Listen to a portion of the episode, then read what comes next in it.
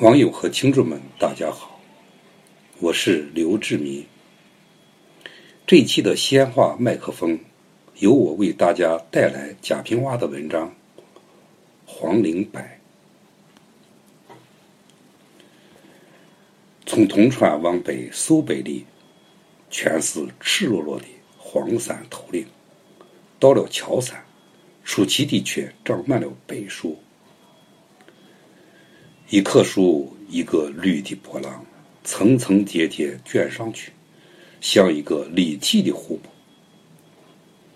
天放晴的时候，湖泊纹丝不动，绿的隐隐透蓝。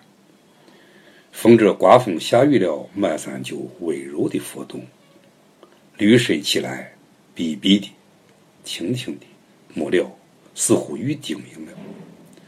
在这黄褐褐的世界里。像一个偌大的绿宝石，灿灿的要映照出一切。山上有一条小路，曲曲折折爬上去，山顶就有球土堆，活脱是一个山上的山，这便是黄帝陵了。站在陵墓往下看，才知满山没有一年流泉。也不见飞禽走兽，白纸在疏忽落地，簌簌地洒起细雨，满鼻满口都是白的泉香了。最有趣的，那白全是枝叶瑟瑟索索，如一根一根装的模样，柔柔的一散而微微去深。似乎是向陵墓肃然静默，立即使游客失去了轻狂和浮华，刹那间入了庄重虔诚的境界，再也不敢有了言辞，只起了脚步儿在厚厚的罗针上悄悄起落。我三次上过乔山，每次都在这稀疏的柏林里静观。一待半日，于是看出了白的好多妙事。回来用笔记下，归类十多余种，竟成了一本白谱。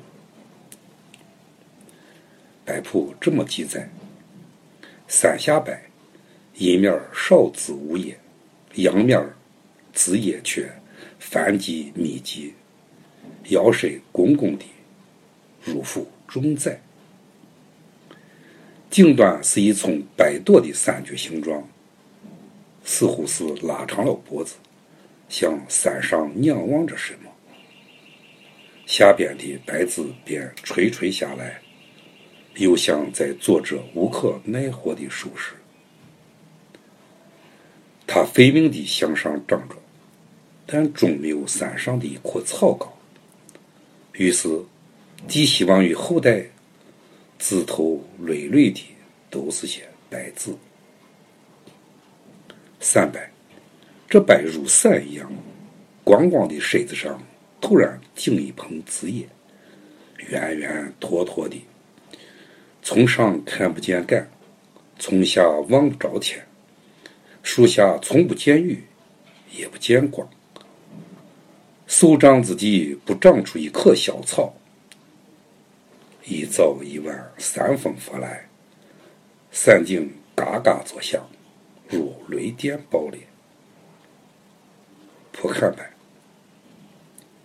它处在险恶之中，似乎永远没有安全感，但却正如此十分的安全。根从坎壁上横出，然后突然绝上，形成一个直觉。每一条字，每一根节，都表现着十分的努力，以至于扭歪了。北野却很风韵，林风袅袅浮动，如悠悠的云。日光下泻，倩影便款款落地，如动画一般，现出如丝如虎如水的万般形象。默默地从这无数的柏中走过，我总要站在黄帝陵前肃立片刻，做我幼稚而荒唐的遐想。最后那次上山是在夜晚，月光就在天上，林中远影重重，近处迷离。突然间产生一样的感觉，我站在这里也是一颗白吗？面对着我的民族四祖，我会是一颗什么样的白呢？